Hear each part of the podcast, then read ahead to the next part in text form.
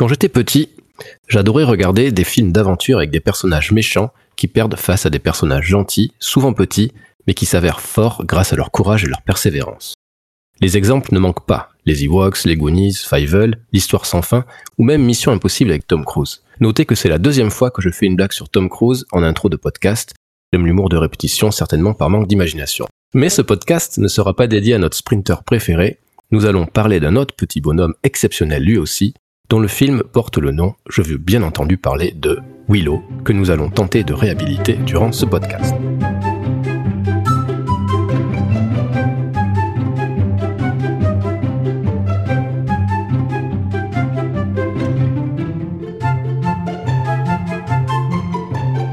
Bonjour et bienvenue sur Amphigouri, le podcast du site Tortillapolis, et merci de nous écouter. On voit avec les statistiques que vous êtes de plus en plus nombreux à nous écouter et ça nous fait drôlement plaisir. N'hésitez pas à nous laisser un petit coucou sur le site ou même notre page Facebook. Comme je le disais donc en préambule, nous allons parler de Willow qui fait partie de ces films et ayant nourri notre imagination et développé notre amour pour un certain cinéma, celui encore un peu artisanal avec des marionnettes et des monstres en pâte à modeler. Avec moi, pour m'accompagner, fidèle au poste, qui a insisté pour que nous parlions de ce film, car, je cite, Val Kilmer y est trop génial, et en plus c'est le meilleur Batman, les vrais savent, le seul et unique, Bénédicte. Bénédicte, comment ça va? Ça va super bien. Of good. Parfait. Alors, Bénédicte, pour ceux qui ne connaîtraient pas Willow, et au cas où, non, on ne parle pas du personnage de Buffy ou de la fille de Will Smith et Jada Pickett Smith, peux-tu nous faire un petit pitch du film pour ceux qui ne le connaissent pas? Mais volontiers. Alors Willow, c'est d'abord l'histoire de la reine Bavmorda qui règne par la terreur, en voyant ses troupes menées par le général Kell annihiler la moindre poche de résistance. Elle-même vit dans la crainte d'une prophétie selon laquelle une enfant porteuse d'une tache de naissance sur les bras précipitera sa perte. Pour empêcher ça, elle fait capturer toutes les femmes enceintes du royaume, se jurant de tuer l'enfant dès sa naissance. Or, grâce au courage d'une sage-femme, l'enfant lui échappe. Au péril de sa vie, la vieille femme parcourt le royaume, tentant d'échapper aux hommes de la reine maléfique. Sentant sa fin proche, elle soumet l'enfant à la bonne fortune du destin, laissant le couffin dériver au gré du courant d'une rivière. Ce destin prend le nom de Willow, un brave fermier de la peuplade des Nelwyn qui la recueille devant l'empressement de sa famille. Face au danger que représente la présence de l'enfant dans le village, Willow est sommé de la confier au premier Daikini qu'il croisera. Il peut donc, en compagnie de quelques volontaires, accomplir sa mission. Or, en ces temps de guerre, personne ne veut s'encombrer d'un bébé. La mort dans l'âme, Willow accepte de le confier à Mad Martigan, un guerrier déchu qui, en échange de sa liberté, lui permet de veiller sur l'enfant. Willow ignore cependant que Elora Danan, l'enfant, l'a choisi, lui, pour veiller sur elle. Il est donc appelé à recroiser la route de Mad Martigan et, grâce à son aide, retrouver la sorcière Finn Raziel, dont la puissance ne sera pas trop pour combattre les forces du mal. Et pour paraphraser le making-of d'époque, voici un récit fort complexe. Pas si complexe que ça, d'ailleurs. Euh, mais euh, très bien. Merci. Alors il y a des mots un peu bizarres. Tu as parlé de daikini. C'est quoi un daikini? Alors c'est un petit morceau de tissu que les femmes mettent euh, sur les plages. Ok. Et dans Willow, c'est quoi? Alors Willow, il y, a, bah, plusieurs peuplades. Donc les daikini, c'est ce qui représente entre guillemets les hommes. Les Nelwyn, c'est la tribu de nains dont est issu notre héros. Et on peut ajouter les Brownies, qui sont les Lilliputiens accompagneront également Willow dans son aventure. En effet. Alors, on va parler un peu de la genèse du film avant d'en dire tout le bien ou tout le mal qu'on en pense. Il est sorti en 1988, c'est Ron Howard qui est aux manettes et c'est euh, surtout euh, George Lucas qui est à la production. C'est un vieux projet euh, pour lui. Donc la production du film n'a pas été des plus simples. D'abord, c'est un vieux projet chez, chez George Lucas qui a mis du temps en net parce que euh, il y avait besoin d'effets techniques, euh, d'effets spéciaux à la hauteur de son imagination, ce qui était plutôt compliqué pour l'époque. Pour rappel, le film sort en 1988. Donc il fait appel à, Ron Howard qui sort d'un petit film qui s'appelle Cocoon. Juste avant, il fait même Gung Hao qui du coup n'a rien à voir avec le fantastique. Et donc euh, l'objectif, c'est de raconter une, une belle histoire euh, euh d'heroic fantasy dans un Hollywood où la fantasy est un genre qui ne fonctionne pas ou qui ne fonctionne plus en tout cas. Donc il a du mal à le faire financer. Euh, les, euh, les grands ponts d'Hollywood ont un peu de mal à, à lui donner des sous suite aux échecs de films comme Krull de Peter Yates 1983 qui a rapporté 16 millions sur le territoire américain pour un budget de 27 on peut ajouter également le Légende de Ridley Scott. C'est ça, pour 15 millions de, recettes avec un, budget de 25. Et Lady Hawk, la femme de la nuit de Richard Donner, la même année, 85. Voilà, qui, euh, qui n'est euh, qui n'est pas une réussite non plus, en tout cas au niveau du box-office. Et on peut aussi euh, parler de, de, l'histoire sans fin, qui est en effet un, gros succès euh, mondial, mais qui aux États-Unis euh, ne rapporte que 27 millions, malgré un budget de 20. Donc bon, les, décisionnaires sont un petit peu frileux pour donner des sous à, George Lucas. Donc il a besoin d'un budget de 35 millions, et c'est la MGM qui va finalement le financer à moitié. Et le film, quand même, rapportera 57 millions. C'est pas un énorme succès, mais en tout cas, il retombe sur leurs pattes. Bah, même sur le plan personnel, Lucas, il sort de deux productions euh, qui ont été couronnées par des échecs. Il y a eu Labyrinthe, qui pour le coup entre de plein pied dans le genre euh, concerné de l'heroic fantasy. Et puis Howard, une autre race de héros, gros bide et surtout film moqué, à mon avis euh, un peu trop hâtivement, parce qu'il est plutôt sympathique quand on le revoit maintenant. Mm. Mais, voilà un peu sa situation. La situation de Lucasfilm est assez euh, délicate à l'époque. Une fois qu'il est sorti de Star Wars et des Indiana Jones, on peut pas dire que, tout ce qui touche euh, fasse de l'or. Heureusement, il y a ILM qui, qui fonctionne bien, avec beaucoup, beaucoup de réussite et beaucoup d'Oscars. mais on peut juste dire deux mots sur le Rick Fantasy. Hein. C'est aujourd'hui, on pas, on se rend pas compte, mais c'est vrai que ça fonctionne bien. On a eu les Harry Potter, les, les Seigneurs des Anneaux, mais à l'époque, dans les années 80, ça reste quand même un marché de niche bah, il y a quand même eu le succès de Conan le Barbare en 82 qui a un peu relancé euh, ça. le genre. Il y a eu donc Conan le Barbare, il y a eu Excalibur de Bourneman qui a, qui a plutôt bien marché aussi et très, avec très très bonne euh, critique. Avant, quand même, on peut dire que Disney avait lancé euh, l'Heroic Fantasy avec Blanche-Neige, Merlin l'Enchanteur, qui ont été de, gros succès aussi, mais ça reste de niche. Ah bah, si on remonte aux, origines du cinéma, on peut parler de Fritz Lang et des Nibelungen en 1924. C'est ça.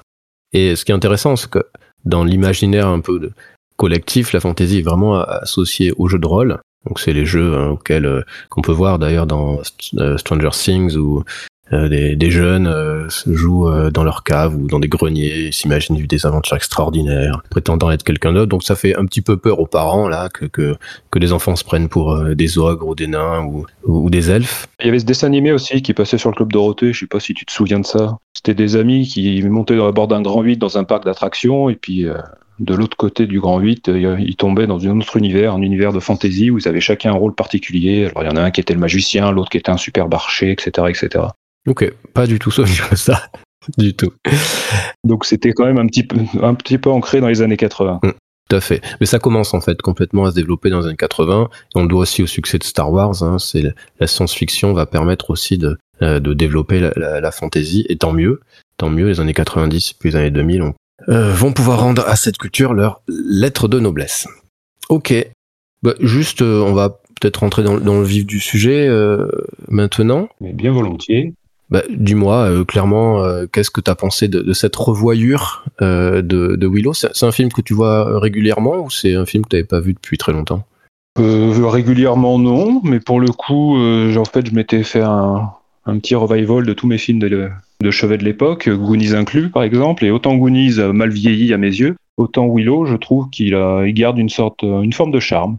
Ok, alors euh, je suis pas d'accord sur les Goonies, mais euh, euh, je suis complètement d'accord sur, sur, Willow, c'est pas le sujet, on en parlera peut-être un jour. Ok, bah, moi ça, je l'avais vu bah, petit, hein, certainement dans les années 90, et je l'avais pas revu depuis certainement 20 ans, donc j'avais peu de souvenirs, mais j'en avais quelques-uns, comme la scène de la luge, qui, qui était resté ancré en moi, et puis le, dragon à deux têtes.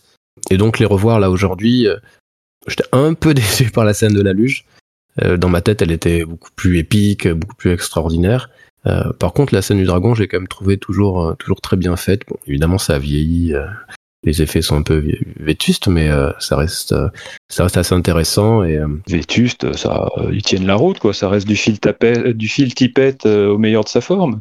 Oui, bah, enfin, c'est pour le dragon, ce qui est, ce qui est, ce qui est mal fait, mais euh, ça, c'est, c'est, comme ça. Hein, c'est plutôt l'incrustation. Quand, quand il y a Val Kilmer là, qui, qui découvre le, dragon euh, derrière lui, c'est pas très, très bien fait. Mais bon, c'est, c'est l'époque. Hein, c'est pas grave. C'est juste ça qui est un peu vieilli. Pour le reste, c'est, vraiment super bien fait. C'est, c'est super chouette, quoi. Sachant que sur le papier, Georges Lucas avait imaginé une créature à 12 têtes. Alors forcément, déjà que ça a compliqué la tâche d'avoir deux têtes pour Phil Tippett, les 12, il, a, il l'a vite calmé à ce sujet.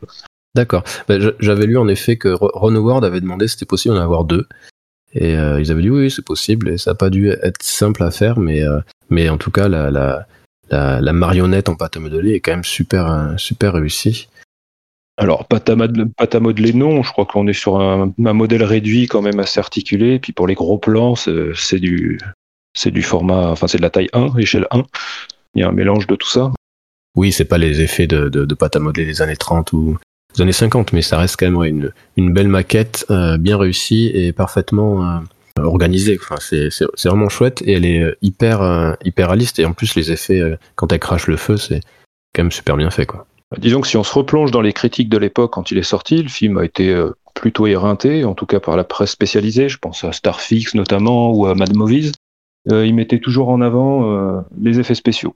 Non pas par leur côté révolutionnaire, sauf euh, sur les parties morphing, mais on y reviendra sans doute, mais pour, pour l'ensemble du travail qui a été accompli, et en fait, c'est une sorte, Willow, à ce niveau-là, reste un, inventaire assez complet de toutes les, toutes les techniques, entre les fonds bleus, les made painting, les, les perspectives forcées. Les... c'est ça, on, on est au, sommet des effets spéciaux des années 80 avec une petite révolution, euh, ce fameux logiciel euh, de morphing euh, dont on va, oui, dont on va parler, qui qui va faire entrer le cinéma un petit peu dans, dans j'ai envie de dire le 21e siècle, 12 ans plus tôt, mais mais en effet, on est, c'est assez sidérant. Alors, il y a des choses qui sont vieillottes, pardon, mais tous les, les, Lilliputiens, non seulement ils sont hyper agaçants, ils sont insupportables dans, dans, dans le film, je trouve qu'ils servent pas à grand chose pour le coup, mais leur intégration est pas toujours très réussie non plus. Quoi. Bah, ça dépend des plans, effectivement. Il y a des plans où on voit bien la, la surimpression et d'autres où ça passe tout seul. Par exemple, ce plan hommage à Gulliver où ils sont euh, sur le ventre, euh, enfin sur la poitrine de Willow, de dos, ça passe tout seul. Et puis euh, il y a un mouvement derrière où là, par contre, la transparence apparaît nette. Mais après, c'est aussi peut-être dû au transfert vidéo. Je sais pas si au cinéma ça serait aussi aussi net. En effet, c'est possible. Mais Quant à leur utilité, euh, bah, c'est clairement, euh, ils ont clairement une vocation humoristique. Hein, c'est un peu les R2D2 6, 3 po C3PO de, du film. Même si dans l'histoire, leur présence est induite par euh, leur lien avec la fée Charline Drea. C'est un peu elle qui les envoie auprès de Willow pour le, le seconder. Hmm. Ce qui ajoute un jeu d'échelle quand même dans le film. Il faut préciser qu'il y a quand même donc il y a trois catégories de la population, trois tailles différentes, ce qui est souvent qui qui sont sur la même, image. Donc ça crée trois niveaux à chaque fois. Donc il y a quand même euh, une échelle de plans euh, et des plans et justement des scènes assez intéressantes à ce niveau-là. Ouais, il manque plus que les, géants ou des titans dans, dans cet univers. Et d'ailleurs, euh, l'une des grosses forces du film, c'est son, son univers qui est quand même super riche. ils ont su créer une mythologie hyper intéressante. En effet, c'est intéressant ce que tu dis là sur les, les trois niveaux de, de hauteur on ne peut que penser néanmoins au Seigneur des Anneaux quand on quand on regarde quand on regarde Willow. Je sais pas si t'as marqué toi en le revoyant. Il y a beaucoup de choses qui sont certainement très inspirées ou en tout cas, je vais pas dire volées, hein, même si George Lucas est quand même connu pour avoir emprunté des choses à pas mal d'œuvres. En tout cas, il y a quand même beaucoup de choses qui font penser au Seigneur des Anneaux dans l'histoire. Non, mais ça c'est indéniable, c'est un bon recycleur, euh, Georges Lucas, donc pour le coup, euh, oui, l'influence du Seigneur des Anneaux est, assez importante. Cela dit, autant le Seigneur des Anneaux, on est sur un schéma euh, assez classique, le même que d'ailleurs Georges Lucas avait utilisé par la guerre des étoiles, avec cette espèce de d'odyssée euh, initiatique, enfin de, voyage initiatique du héros, est censé euh, établir la passerelle entre l'adolescence du héros et son passage à l'âge adulte. Alors que ce qui change dans Willow, c'est que Willow, c'est un père de famille, il, a déjà, il est déjà installé, il a des enfants, et surtout, il ne rêve pas l'aventure, lui. C'est pas du tout ça son, son objectif. Son rêve, c'est de devenir un, un, sorcier, un magicien.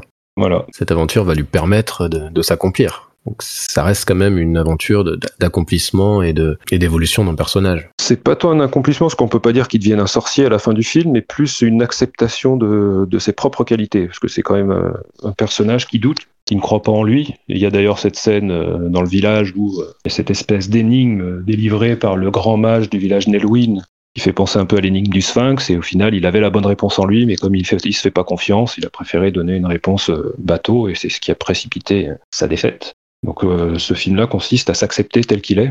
Et c'est ce qui sous-tend un peu ce film, Willow. Pourquoi euh, un film porté par un nain bah, C'est aussi à une ode à la tolérance. Tout à fait. À bannir les différences entre les êtres. Est-ce qu'on dit un, petit mot quand même sur Willow, le, personnage de Willow et surtout son, son interprète Warwick Davis, qui est donc qui a une relation j'imagine amicale, mais en tout cas particulière avec avec George Lucas, qui lui offre bah, le rôle de sa vie, un rôle que bah, qui n'existait pas au cinéma, quoi. Bah, on peut dire qu'il est né qu'il est né grâce à Lucasfilm, puisqu'il a il était encore adolescent quand il joue dans Le Retour du Jedi, un des nombreux Ewoks. Et d'ailleurs, il sera aussi de l'aventure du premier film tiré de l'univers des Ewoks que tu as cité. Après, oui, ça reste assez inédit parce que finalement, au cinéma, un premier rôle donné à un acteur de petite taille, ben, j'ai pas souvenir. Non. Autant à la télé, il y avait la série Le Magicien avec Michael Rapaport. Si tu te souviens de cette série, euh, ouais, un petit il jouait un concepteur en effets spéciaux, un truc comme ça. Alors il y avait un James Bond, c'était L'homme au pistolet d'or. Ouais où justement l'homme de main de Christopher Lee était joué par Hervé Vilches, qui est aussi monsieur, enfin qui est Tatou dans l'île fantastique. Mais là, on reste sur du second rôle. Ouais, c'est vrai. Qu'on peut aussi euh, évoquer le docteur Loveless euh, de la série Les Mystères de l'Ouest, qui était aussi joué par un, nain. Ouais. Du coup, euh, bah, du coup, il n'y a pas de film jusqu'à jusqu'à Willow où le premier rôle est donné à, un nain. Du coup, c'est quand même super intéressant et extrêmement risqué d'ailleurs. Et du coup, c'est quand même un film qui va rester ancré dans les dans les mémoires des gens qui va toucher bah, beaucoup de personnes en effet pour son pour son pour son discours comme comme tu en parlais. Donc ça c'est ça c'est quand même super intéressant, c'est hyper risqué, ça on peut quand même euh, rendre à César ce qui ce qui lui appartient. Euh, genre Lucas prend un gros risque, ce que n'a pas fait Peter Jackson euh, dans Le Seigneur des Anneaux, qui est choisi de ne pas prendre des acteurs nains pour jouer des nains. Ce que d'ailleurs on peut lui reprocher, euh, même si c'est très bien fait, hein, bien entendu. Mais euh, George Lucas en tout cas a été très intelligent et certainement en avance sur son temps sur ce coup. Et par ailleurs, et ce qui est vraiment hyper intéressant dans ce film, c'est un film qu'on peut regarder de deux façons. On peut avoir, le regard d'un enfant, l'enfant qu'on a été dans, les années 80, mais peut-être même ça marcherait sur un enfant d'aujourd'hui. Mais si on regarde un peu avec les, yeux d'aujourd'hui, c'est comme un film dont les personnages forts ce sont des femmes. Tu as les, deux sorcières qui sont les personnages les plus puissants et ce sont des femmes. T'as euh, la princesse Sorcha, si je ne me trompe pas de, de, nom. Sorcha. Qui est aussi hyper hyper forte. C'est pas une, une demoiselle en détresse. C'est euh, c'est une femme qui, qui tient tête, qui sait se battre, qui euh, qui choisit son destin. Donc c'est quand même euh, super intéressant et euh, très en avance sur son temps. C'était, on ne voyait pas beaucoup de films à l'époque. Et d'ailleurs, on en voit toujours pas beaucoup où les femmes ont des rôles comme ça aussi forts. Ça, c'est, ça, c'est super intéressant. D'ailleurs, pour bien nous faire comprendre la hiérarchie, il y a cette scène entre la reine et son bras droit, le général Kell, où euh, elle lui met une bonne taloche dans la face. Et là, on voit que, on voit qu'il tient les rênes. L'autre est qu'un exécutant, malgré son allure euh, imposante et ce fameux masque qui, qui a plutôt fait, fait de l'effet sur le petit enfant que j'étais à l'époque, en 88, ce masque tête de mort. On peut dire que ça en, ça en impose pour un méchant. C'est vrai, euh, c'est un, méchant qui est quand même super réussi qui parle très très peu, comme ça, très mutique, qui en impose, mais qui se fait, euh, qui se fait dominer complètement par, sa reine. Et euh, ça, ça, ça c'est assez cool. Est-ce qu'on peut parler ben, On va rester sur les effets spéciaux et, parler du morphing parce que c'est quand même ça qui, révolutionne le, le cinéma à l'époque. Est-ce que tu saurais l'expliquer ou tu veux que je fasse? Bah, je vais te laisser en, parler, même si le, pour le coup le morphing, euh, oui, il est, il est présent, mais euh, il se suffit pas lui-même dans le film. Ils ont, c'était plus un complément encore. Oui, oui, complètement.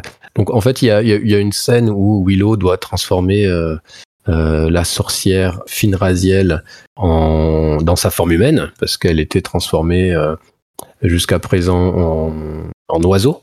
Je sais pas, parce qu'elle a eu plusieurs formes. Elle a eu chèvre, oiseau, truche, elle a eu plein de formes. Bah justement, c'est un peu l'humour du film, c'est qu'en fait, il la retrouve enfermée dans, une, dans, la, dans le corps d'un oiseau, et après, à mesure qu'il essaye de la transformer, comme euh, ce n'est pas un sorcier, justement, elle passe par différents, différents stades. Et donc, il y a ce stade avant la, la bataille finale, où euh, Willow va essayer de lui donner euh, sa forme humaine. Et donc là, ils vont euh, mettre en place ce qu'ils vont appeler le, le, le morphing, donc c'est en gros, hein, c'est la gestion euh, de changement de forme grâce à un logiciel informatique. Donc jusqu'à présent, en fait, ce qui se passait, lorsqu'on voulait faire évoluer une forme, par exemple un corps ou un visage, en fait, on utilisait surtout des techniques d'animation. Voilà, par exemple, tu penses aux aventuriers de l'âge perdu dans Indiana Jones. À la fin, quand les, les nazis voient leur visage fondre, ça c'est l'animation. Donc c'est hyper impressionnant, certes, on est en 1981. Et sept ans plus tard, le procédé, ils le font évoluer. Il va être géré par ordinateur. Et ils le font évoluer parce qu'en fait ils sont coincés. Donc en fait c'est euh, Doug Smitey, euh, donc chez ILM, qui va donc créer un logiciel de morphing qui va permettre de changer les formes des images. Sauf que le problème c'est que euh, c'est compliqué, enfin on n'arrive pas à isoler la forme qu'on souhaite manipuler du reste de l'image. Donc qu'est-ce qu'ils vont faire? Ils vont tourner sur fond bleu. Et après, ils vont faire une incrustation toute bête, quoi. Et donc, ils vont aussi créer un logiciel d'extraction d'éléments qui sont tournés sur fond bleu. Et c'est là, en fait, que euh, va, va naître finalement ce, le cinéma 3D, le véritable cinéma 3D qu'on va voir dans, dans Jurassic Park, par exemple, ou dans, dans euh, Terminator 2. Et, et du coup, ça marche. Donc là, on n'est pas encore en 3D. Donc le morphing qui est réalisé, c'est pas un morphing 3D, c'est en 2D. Et euh, donc ils vont le tourner sur fond bleu, tout simplement. Donc en effet, il y aura une chèvre, une autruche, un tigre. Donc ils vont prendre un vrai tigre. L'autruche, c'est un animatronique. Euh, il y a une tortue entre les deux. Il y a une tortue, c'est vrai. La chèvre, l'autruche, et pour se compliquer la vie, tortue et ensuite tigre. C'est ça. Ils vont même faire une, une, une marionnette mi-tortue, mi-autruche, il me semble. Alors en fait, ils partent d'une marionnette de, de chèvre. Ouais. Et en fait, chaque euh, extrémité de son corps, les pattes euh, et la tête, sont reliées avec des bâtons. Et en fait, elle est extensible. Donc en fait, il lève les bâtons et ça, ça allonge le cou pour se rapprocher de l'autruche. C'est des petits trucages comme ça. Et ensuite, euh, le logiciel informatique crée, le, crée le lien dans tout ça. D'ailleurs, je fais une parenthèse, mais pour revenir sur l'effet dont tu as parlé des nazis dans les aventures de l'âge perdu, là, on n'est pas sur l'animation, on est sur du, on est vraiment sur du maquillage. Hein. Ce sont des mannequins en cire, mannequins de cire chauffés à blanc, en fait. Ah non, là on était vraiment sur un effet physique. Il en reste pas moins impressionnant. Alors, pour être précis, on peut dire qu'on est sur de l'animation, car en fait, ils ont enregistré ces effets de peau et de chair qui fondent, une image par seconde, puis ils l'ont passé en 24 images par seconde pour donner l'effet final, avec quelques arrangements et ajustements. Du coup, le mouvement est donc créé par la diffusion de ces images à très grande vitesse. Et donc, euh, voilà, et ça va révolutionner euh, clairement euh, les effets spéciaux et on va entrer dans une nouvelle ère grâce ou, à cause d'ailleurs de, Willow. Voilà, donc c'est ça qui est aussi hyper intéressant dans Willow, c'est que même si c'est pas un film extrêmement connu aujourd'hui, euh, le cinéma lui doit, lui doit beaucoup. Et il doit beaucoup évidemment à ILM. Le cinéma ou le monde de la musique, hein, puisque Michael Jackson en aura fait le, la conclusion de son clip Black or White. Oui. Le fameux final. Alors il n'utilise pas la technologie ILM, euh, il utilise la, technologie, il me semble, de PDI, euh, si je me trompe pas, qui euh, va créer aussi un, logiciel comme ça de morphing qui fonctionne un peu différemment, mais et qui va devenir un standard. Et en effet, Michael Jackson va en user, en abuser par la suite. Voilà. Aujourd'hui, bon, le morphing, c'est très facile à faire. Il y a des logiciels en ligne si vous voulez vous amuser à faire du morphing. C'est très simple, mais bon, à l'époque, il faut imaginer que c'était quand même assez balèze. Bah, il y avait encore ce côté artisanal, et le côté pionnier. Du coup, les effets spéciaux sont nominés aux Oscars et ils ne gagnent pas. voilà, ils ne gagnent pas et c'est qui veut la peau de Roger Rabbit qui gagne. Bah oui, forcément. Là aussi, euh, une révolution. Exactement. Bon après, Denis Muren, il est pas.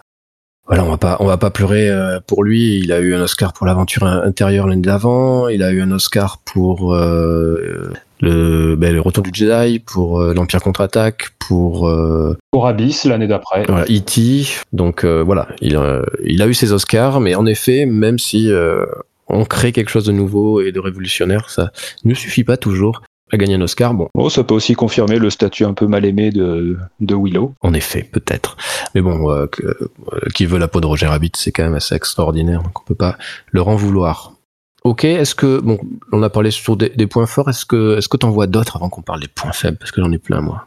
Euh, les points forts, euh, bah moi ce que j'ai ce que j'aime euh, ce que j'ai bien apprécié en revoyant ce film, c'est que ce n'est pas édulcoré. C'est vrai. On, a quand même un, Moyen Âge, enfin un monde d'inspiration moyenâgeuse crasseux à souhait. Rien que le début, c'est juste le texte déroulant qui nous explique, mais le fait que toutes les mères enceintes soient kidnappées et que leurs enfants soient tué. Pour peu que ce soit des filles avec une tâche de naissance soit tuées à la naissance, déjà, ça, ça pose, ça pose l'histoire. Mm.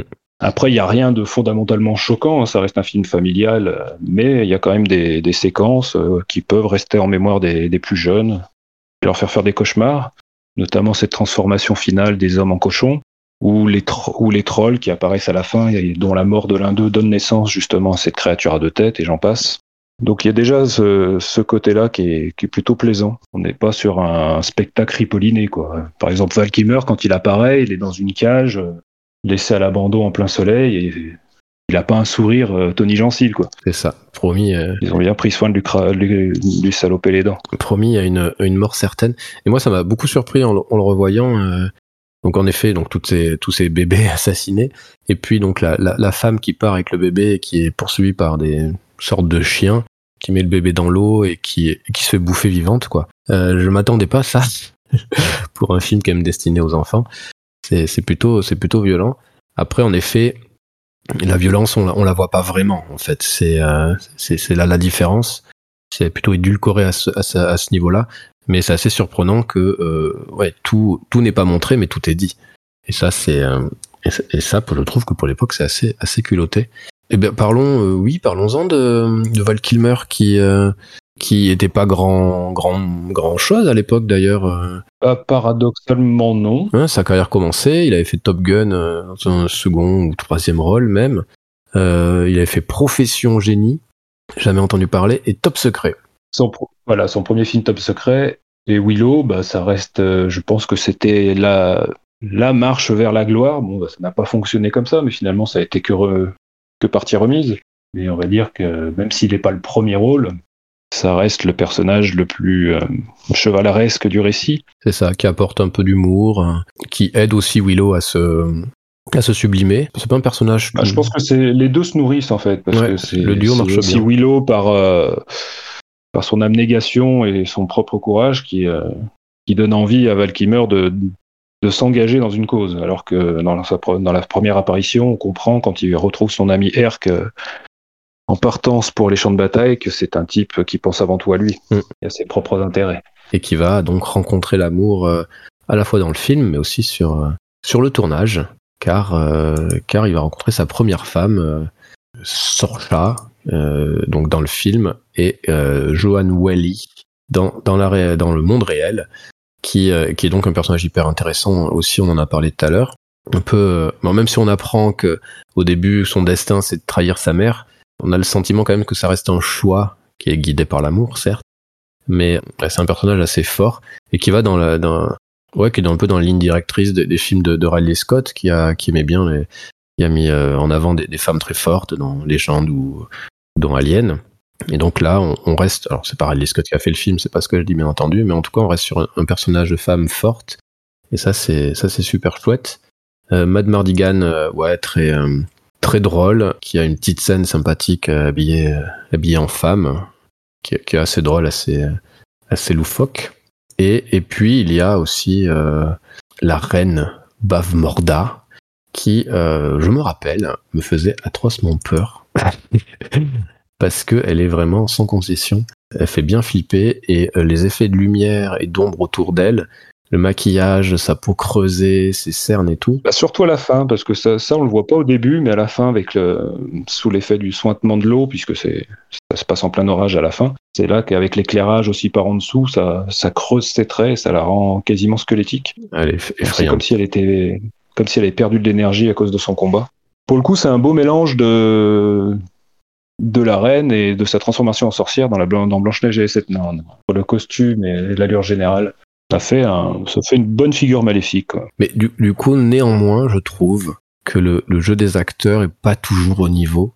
T'as le sentiment des fois qu'ils se cherchent un peu sur, sur le plateau. Alors il n'y a pas eu beaucoup non plus de, de fond bleu, hein, voire des fois j'ai l'impression qu'ils se cherchent un peu. Des fonds, non si des fonds bleus, il y en a, il y en a dans plusieurs cas, notamment sur euh, Tia toutes les scènes avec les trolls quand ils montent euh, la verticale sur les parois du, du, du château, notamment, tout ça, c'est du fond bleu. Ou même les faits qui, sont, qui ont été filmés sur fond bleu avant d'être incrustés à l'image. Moi, j'ai trouvé le jeu, le jeu des acteurs assez, euh, assez faiblard des fois, en fait. Euh. Mais tu parles des acteurs principaux, là. Oui, oui, tout à fait, Bah, bon, Val Kilmer, j'ai pas de souci. Euh, bon, je trouve, je le trouve juste. Je trouve les, les sorcières pas toujours très justes. Et Willow, parfois, parfois, il est pas très juste, quoi. T'as vraiment le sentiment que qu'il euh, ouais qui, qui, qui, qui, surjoue quoi. Bah faut comprendre aussi que c'est son c'est son premier rôle à visage découvert. Là je crois qu'il a même pas 20 ans quand euh, quand il joue dans Willow. Donc ça reste vraiment euh, jeune. Donc non, moi je trouve que ça va bien dans le sens du personnage. Au final, on est sur un personnage qui est jamais sorti de sa bulle. C'est aussi ce qui est entre guillemets intéressant dans le film, c'est qu'on a quand même une sorcière qui domine le royaume et on se rend compte que dans ce royaume, il y a, on va pas parler de village irréductible, mais finalement, les Nelwyn, euh, ils vivent totalement en autarcie et ce qui peut toucher le monde des Daikini euh, n'influe pas du tout sur leur existence, jusqu'à l'arrivée impromptue de l'enfant. Donc au final, euh, le Willow, bah, payé avec des, hommes, c'est pas dans ses habitudes. D'accord, bah, j'ai pas le sentiment que c'est fait vraiment exprès, hein. même quand il est dans son village ou dans ses champs au tout début. euh. Ah, je dis pas que c'est fait exprès, mais je trouve que ça, ça, ça sert, euh, ça sert le personnage, donc coup, D'accord. ça me sort pas du tout de, du truc. J'ai pas l'impression, bon voilà, D'accord. le mec il sait pas lui donner la réplique ou pas, ça me semble, Mm. ça me semble couler de source quoi. Ouais, ouais, bah, moi je trouvais que euh, ouais, ça m'a sorti un peu du film parfois. Après, bon, bah, pour Raziel, ça c'est ton, ton agisme qui reprend le dessus. T'aurais préféré une jeune et pimpante sorcière? Non, pas du tout. C'est aussi la surprise du film, parce qu'on s'attend dès le début à ce que la, que sorcière blanche euh, vrai. soit comme la, comme la, la reine des fées, quoi, une jeune femme pleine d'énergie. On se retrouve donc avec euh, une vieille dame euh, qui n'a que la peau sur les os, elle aussi. Du coup, on a du mal à imaginer qu'elle puisse faire quelque chose contre les forces du mal. Mais là encore, c'est là c'est la croyance de, de Willow qui joue. Mais pas pareil, c'est intéressant de faire ces choix-là d'un point de vue euh, au niveau de la production, de faire ces choix-là. De, on va, euh, on va mettre des vieilles femmes euh, qui vont re- être, euh, qui vont représenter euh, les forces du bien et du mal. Et je trouve que c'est quand même assez culotté.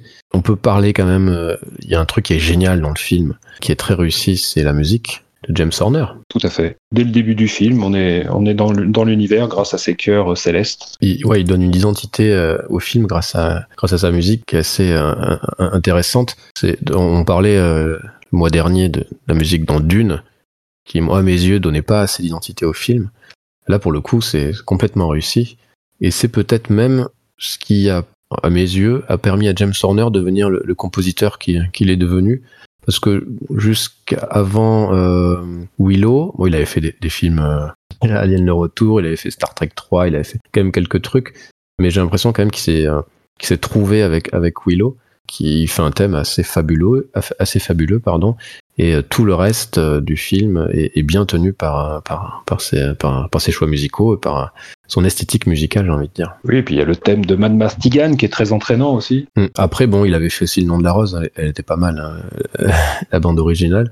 Et puis après, il a fait évidemment Titanic. Et puis Avatar, enfin il en a fait plein, hein. il a fait Braveheart, euh, qui est Apollo 13. Enfin, Titanic, malheureusement, retient davantage la chanson de Céline Dion que la musique qui accompagne le film. Mais moi je retiens la musique de James Horner, moins celle de, de Céline Dion. Moi je suis pas un très gros fan de Titanic, mais en tout cas c'est la musique, euh, je la trouve top. Même les musiques, je sais pas, euh, pour, pour le besoin de ce, ce podcast, j'ai j'ai réécouté quelques petites choses. Et la musique de Masque de, de Zorro est, est vraiment fun. Elle est vraiment sympa. Pareil, ça donne une vraie identité euh, au film et euh, je conseille à tous nos auditeurs d'écouter euh, d'écouter les musiques de Masque Zorro, elles sont assez fun. Et, du coup, bah ouais, ça fait un mois que j'écoute un peu en boucle James Horner, enfin et Willow d'ailleurs, les musiques de Willow. C'est quand même, c'est vraiment, enfin pour moi c'est vraiment de la grande musique. On est et on est au niveau d'un d'un d'un Zimmer, enfin même on est au-dessus d'un Zimmer, on est au niveau d'un Williams. Et d'ailleurs, j'ai pas vérifié si, enfin non, enfin je sais qu'il a pas été nominé et euh, c'est assez dommage. euh, nominé aux Oscars, c'est assez dommage. Bah, James Horner, c'est pas le plus reconnu des, des compositeurs, hein, faut admettre. C'est étonnant d'ailleurs. Il a pourtant une, il a pourtant une carrière assez fournie, mais c'est pas forcément les meilleurs films de leur réalisateur ou des films qui ont vraiment euh, marqué, marqué le public. Bah, par exemple, en 89, donc l'année 89 qui prend les Oscars des films des années 80, des années 88. Donc celui qui gagne c'est Milagro, Dave Grissin. Et sinon, il y avait nominé Rain Man de Hans Zimmer, Gorille dans la brume, Maurice Jarre. Et il y avait aussi Voyageur malgré lui de John Williams. Et enfin, Les liaisons dangereuses, George Fenton. Et euh, je suis assez étonné, enfin, vu la qualité d'un Willow, qu'ils, aient boudé euh, la composition. Je trouve ça un peu, un peu injuste, mais peut-être que finalement, il y avait autour de ce film un peu euh, une sorte de malédiction. On voulait pas, on voulait pas lui faire gagner des, des Oscars, des, euh, des awards. C'est, assez dommage. Bah, moi, je pense que ça tient à la personnalité de Lucas. Le fait que le mec il sort, enfin pas, il sort pas de nulle part, mais bon, il a surpris son monde avec son pari La Guerre des Étoiles, donc il a conquis, il a conquis le monde. L'Empire contre-attaque a perpétué cela, et puis le retour du Jedi, déjà, ça a marqué un fléchissement. Beaucoup ont dit alors à l'époque, ça y est, euh, il infantilise son concept, euh, il cherche l'argent facile, euh, Mm. notamment la création des Ewoks, qui avait été longuement critiquée. Et comme depuis, il a un peu, il est un peu resté dans ce créneau-là du film familial, j'ai l'impression qu'on veut lui faire payer. Alors qu'au final, la Willow, bah, j'ai pas souvenir de. Voilà, il aurait pu faire tourner le merchandising, et finalement, à part euh, peut-être un ou deux jeux euh, qui en ont découlé, il n'y a pas eu grand-chose. quoi. J'ai pas souvenir de, de figurines ou d'albums Panini. Alors il y a eu des, il y a eu trois romans qui ont été euh, qui ont été faits. Oui, alors ça c'est différent parce que du coup c'est une continuité. C'est ça. Et euh, qui ont été adaptés en BD après. Mais euh, sinon, sur le moment de la sortie, il aurait pu sortir des, des figurines, ça aurait pu marcher dans les cours d'école, ça aurait été, ça aurait pu être un carton quoi. Tout l'univers, il y avait de quoi faire avec les chevaliers, les monstres. Ouais, ouais mais c'est vrai que les productions George Lucas n'ont pas eu beaucoup de succès au final, à part évidemment les Indiana Jones. Mais quand tu regardes Labyrinthe, pas génial. Howard, une nouvelle race de héros, pas génial. Qu'est-ce qu'il a fait d'autre? Après, il a fait des films plus sérieux aussi. Hein. Enfin, entre guillemets plus sérieux, moins accessibles au grand public. Il a, il a quand même produit pour Paul Schrader Mishima. Et puis la même année que Willow, il a produit Tucker de Francis Ford Coppola, car euh, la voiture est aussi est une autre de ses passions. Mmh. Ouais, bon après je sais pas si c'est dû euh, si c'est dû à sa personnalité euh, qui est peut-être un peu boudée, mais bon. En effet, je trouve ça étonnant avec euh, en regardant aujourd'hui Willow qu'il n'ait pas eu plus de succès, au moins en tout cas du succès critique. Je trouve qu'il s'est quand même fait un peu démonter alors que c'est pas justifié parce que c'est je trouve que c'est un film hyper euh, hyper moderne. Et c'est peut-être ça le, problème qu'il était déjà peut-être trop moderne pour l'époque. Euh, le, le, rôle des femmes euh, le fait de mettre un, un nain en premier rôle enfin c'est c'est révolutionnaire pour l'époque. Et en plus en effet il met en place des, techniques au niveau des, effets spéciaux. Alors lui et ses équipes bien entendu mais il supervise tout ça qui qui, qui change la phase du cinéma. Ça donne une impression que le, du cinéma hollywoodien des, comme ça des, de fin des années 80 est un peu enfermé dans, dans, une sorte de conservatisme un peu un peu nébuleuse. Je trouve ça c'est vraiment hyper étrange quoi la façon dont il a été reçu ce, film. Bah, disons que les reproches qui revenaient c'était euh, le manque d'originalité de l'intrigue, de l'univers et une part prépondérante laissée aux effets spéciaux par rapport aux personnages. Alors justement, on a un peu évoqué les personnages. Je trouve qu'au contraire, il n'y a pas besoin d'en faire euh, des tonnes. Ils sont, sont caractérisés, euh, ils se caractérisent dans l'action, quoi. Et ça, c'est agréable. Je trouve ça assez injuste sur l'histoire parce que oui, bon, c'est simple, mais je trouve ça plutôt efficace parce que certes, le, le, scénario est un peu convenu, mais il va droit au but. Aujourd'hui, tu des films que tu regardes rajoutent des scènes qui servent à rien, ils font durer les films super longtemps. Là, tout s'enchaîne particulièrement bien. Le rythme euh, est précis, euh, c'est hyper agréable en fait. Et je trouve qu'il n'y a rien d'inutile. C'est, euh, on est vraiment sur une, montée en puissance du personnage, enfin des personnages vers vers la fin du film, hein, juste la scène finale qui est, qui est plutôt plutôt chouette d'ailleurs, très sombre aussi. Et, d'ailleurs, j'avais noté que j'avais trouvé la mise en scène un peu sans créativité et je trouve que c'est plutôt vrai jusqu'à la scène de fin où par contre là je trouve que Ron Howard a, vraiment su sublimer cette scène avec euh, le travail sur euh, euh l'eau, les lumières, il y a un orage, enfin tout le travail sur les sur les décors, enfin c'est vraiment très très bien fait. Alors que je trouve qu'en effet sur le reste, je trouve qu'il est bon, pas hyper créatif, mais sur la fin c'est assez génial. Bah, c'est aussi une première pour lui puisqu'au final s'il est les effets spéciaux, il connaissait un peu. Il sortait quand même l'effet cocoon, l'effet splash. Mais là, en termes de, d'ingénierie, on est sur un tournage qui s'est déroulé sur plusieurs continents. Enfin, il y a eu des, y a des scènes dont tu parlais, La Luge, qui a été tournée en Nouvelle-Zélande. Il y a d'autres scènes au Pays de Galles, d'autres en studio ou dans la campagne anglaise autour de Londres. Donc forcément, après, euh, tourner un film épique, ça s'improvise pas. Donc euh, on peut dire que ça manque un peu de souffle à ce niveau-là, mais c'est pas non plus euh, handicapant. Quoi. Après, bah, justement, il y a le travail de James Horner, il y a le travail des comédiens qui fait qu'on est emporté malgré tout. Ouais, c'est ça, mais c'est le sentiment que j'ai eu, j'ai l'impression qu'il progressait dans sa dans sa mise en scène au fur et à mesure. Alors je sais pas du tout quand est-ce qu'ils ont tourné la, scène de fin, ça se trouve ils l'ont tourné au début, j'en sais rien. Mais il y a cette cette impression comme ça que qui, qui s'améliore. En tout cas, il a les idées euh, sont de plus en plus intéressantes euh, au fur et à mesure euh, du film. Moi, j'ai bien aimé la scène en effet, où, Willow part là sur la petite barque pour aller trouver la, sorcière, qui est assez assez simple. L'impression de, de crainte sur cette île est assez assez prépondérante et c'est c'est pour ça que je suis toujours un peu étonné que ça soit un film qui a été pensé pour les enfants parce qu'il y a quand même beaucoup de scènes qui, qui, qui font un peu flipper, quoi. Et même la, la scène. Non, faut pas s'étonner de ce point-là, je pense, parce que quand on lit les contes pour enfants, il y a beaucoup d'horreur. Là, tu parlais de l'histoire sans fin, on a quand même la mort du cheval d'Atreyu qui a marqué tout, tout gamin normalement constitué, si je puis dire. M'en parle pas. Et, donc, non, ça passe partout. Là, tu parles de cette scène, mais ce qui, ce qui est en amorce également est très, très parlant, c'est que c'est ce, cette ambiance de désolation sur la plage. On est quand même. des fois, on dit qu'il montre rien. C'est vrai faux à la fois. C'est qu'il nous montre souvent le chaos après, après la destruction. Donc là, en l'occurrence, on voyait les, le résultat de, des campagnes belliqueuse menée par le général Kell. Oui, c'est ça. ce qu'on disait, c'est que on, voit pas la violence, mais on voit le résultat de la violence. Alors on voit ses effets. Et, ça, c'est, je trouve que c'est hyper intéressant en termes de, choix de, mise en scène pour, pour développer tout un environnement comme ça, qui à mes yeux est quand même plutôt assez, assez effrayant.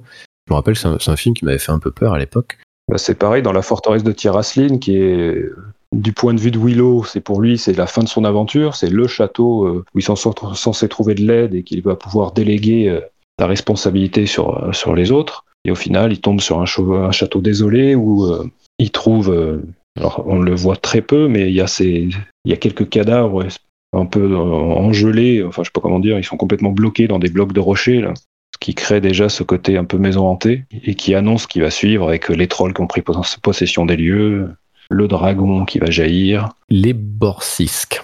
C'est un éborcisque, le dragon à deux têtes. Oui, alors du coup, c'est assez rigolo parce que ce nom-là n'est pas sorti de nulle part. Si vous voulez en parler.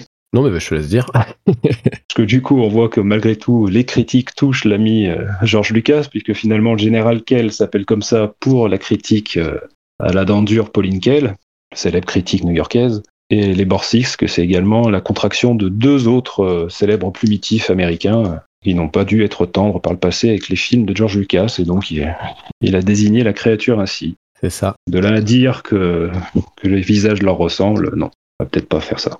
Autre chose qui est super, euh, moi j'ai beaucoup aimé, c'est donc la, scène de, euh, de, fin quand ils arrivent au château, donc avant qu'ils soient transformés en, en cochons tous. Le, le moi j'imagine que c'est de enfin c'est du matte painting j'imagine le, château quand on va on a un plan large euh, avec un coucher de soleil oui les extérieurs je crois qu'ils sont tournés au Pays de Galles. Les intérieurs dans, au studio Elstree et le reste c'est un ajout quoi. Ils ont ils ont peut-être la les bases en dur et tout, le reste mais c'est c'est super beau quoi c'est c'est sombre possible et d'une beauté incroyable. Et j'ai le sentiment, alors je vais passer pour un vieux con, mais j'ai le sentiment qu'on qu'on fait plus de, films comme ça, euh, enfin à destination des enfants extrêmement sombres. Parce que les décors sont sombres, les personnages sont sombres, il y a des, choix scénaristiques très sombres. Bah on cache pas la misère. C'est ça. On cache pas la misère non plus. C'est euh, assez surprenant.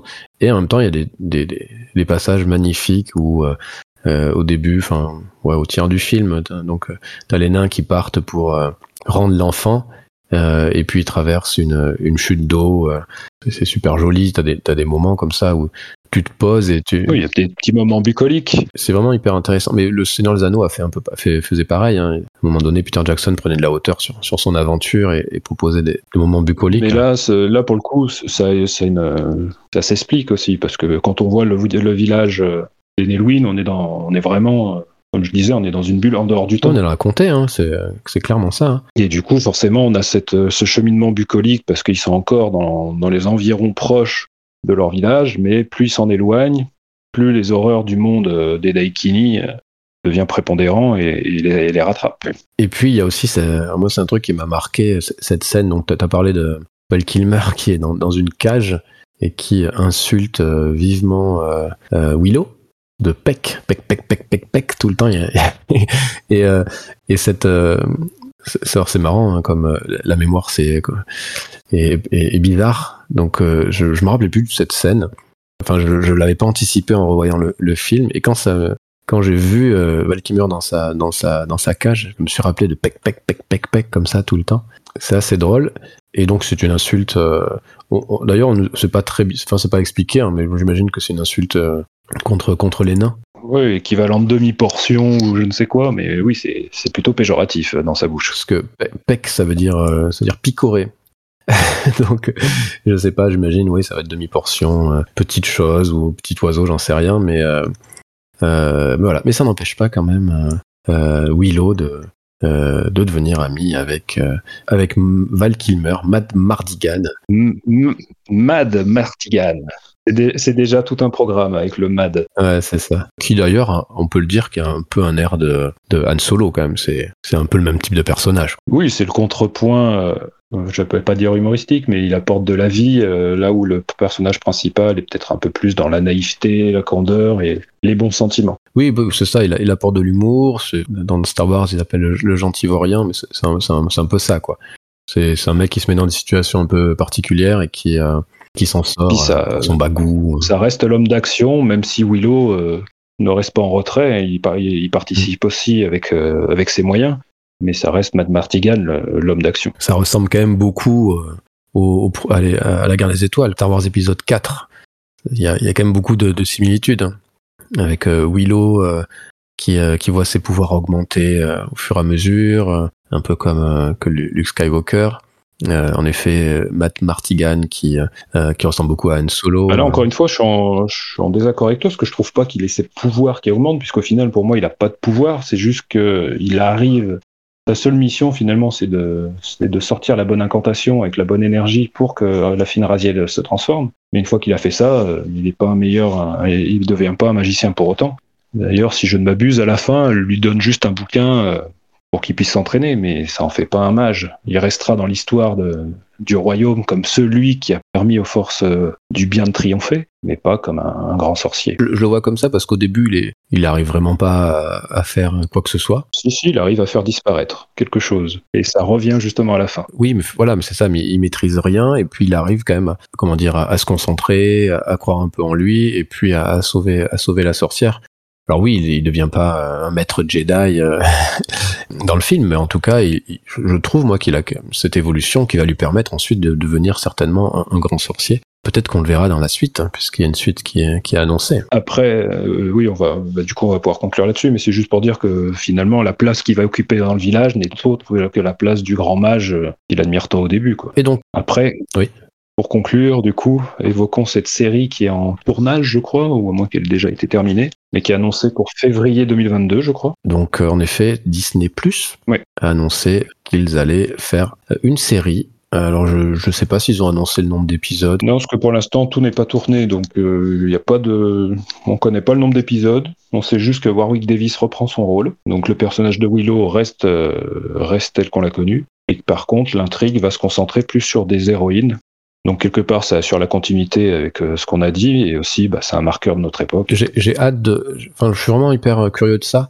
Je veux juste voir comment ils vont traiter euh, le personnage de Warwick Davis et s'ils vont quand même le mettre, lui, lui laisser le premier rôle ou est-ce qu'ils vont rétro-pédaler et finalement donner des rôles à, des personnes de grande taille. J'espère que j'espère qu'ils vont oser continuer à aller vers vers ça et donner le premier rôle à, à Warwick Davis ou je sais pas ou à son fils, j'en sais rien, mais en tout cas personne de petite taille. Je trouve que ça serait euh, je trouve ça serait encore culotté, euh, droite lignée de ce qu'avait voulu George Lucas, mais bon, on sait que Disney, euh, jusqu'à présent, a fait en sorte de ne jamais aller dans la droite lignée de George Lucas. Pour preuve, les Star Wars 7, 8 et 9, à mes yeux, on va conclure là-dessus, qui à mes yeux ne sont absolument pas à la hauteur de ce qu'ils auraient pu être. Et je crois d'ailleurs, Georges Lucas avait dit que c'est pas du tout comme ça qu'il avait imaginé cette suite. Non, c'est un peu trop fanboy. Mais pour le coup, l'autre interrogation sur la série, c'est de voir s'ils vont s'inspirer de la trilogie qui est sortie en roman et qui reprenait l'intrigue de Willow 12 ans après, ou si au contraire, euh, ils vont faire table rase de tout ça et juste reprendre à la suite du film. C'est ça. Est-ce que les euh, est-ce que les romans vont faire canon, comme ils aiment dire, ou, ou pas À voir. Donc c'est en février 2022 normalement que ça sort et on a hâte. Eh bien, merci beaucoup Bénédicte. T'avais envie de rajouter quelque chose sur, euh, sur ton film préféré de ton enfance? Du tout, je suis même euh, ravi que tu ne l'aies pas trop éreinté. Non, mais c'est vrai que au début, en commençant à le regarder, euh, ouais, j'ai trouvé que il y avait des longueurs, j'avais un peu de mal avec l'acting de, de, Willow, et puis et puis, en fait, j'ai apprécié le film davantage en réfléchissant au film. Alors donc en préparant le podcast, je me suis rappelé beaucoup de choses et je me suis dit ah ça c'est chouette, ah ça c'est extraordinaire, ah les effets spéciaux, ah les décors, à la scène de fin. Tu vois, il y, a plein de trucs comme ça cumulés. Putain, c'est quand même un super film en fait. et euh, donc je pense que c'est un film qui mérite que, bah, voilà, que je vais certainement revoir dans les prochains mois pour le, le regarder avec un regard un peu différent que euh, celui que j'avais il y a il y a quelques semaines. Un vrai film familial, quoi, à mon sens. Oui, c'est ça, ouais, complètement. Eh bien, merci Bénédicte. Euh, on se retrouve le mois prochain. Euh, pour, pour quel film? Est-ce que tu sais? Alors, il me semble que ça va se passer sur un ring, mais je ne suis pas sûr. C'est fort possible, euh, quelque part en Russie. Merci beaucoup et à bientôt. Au revoir.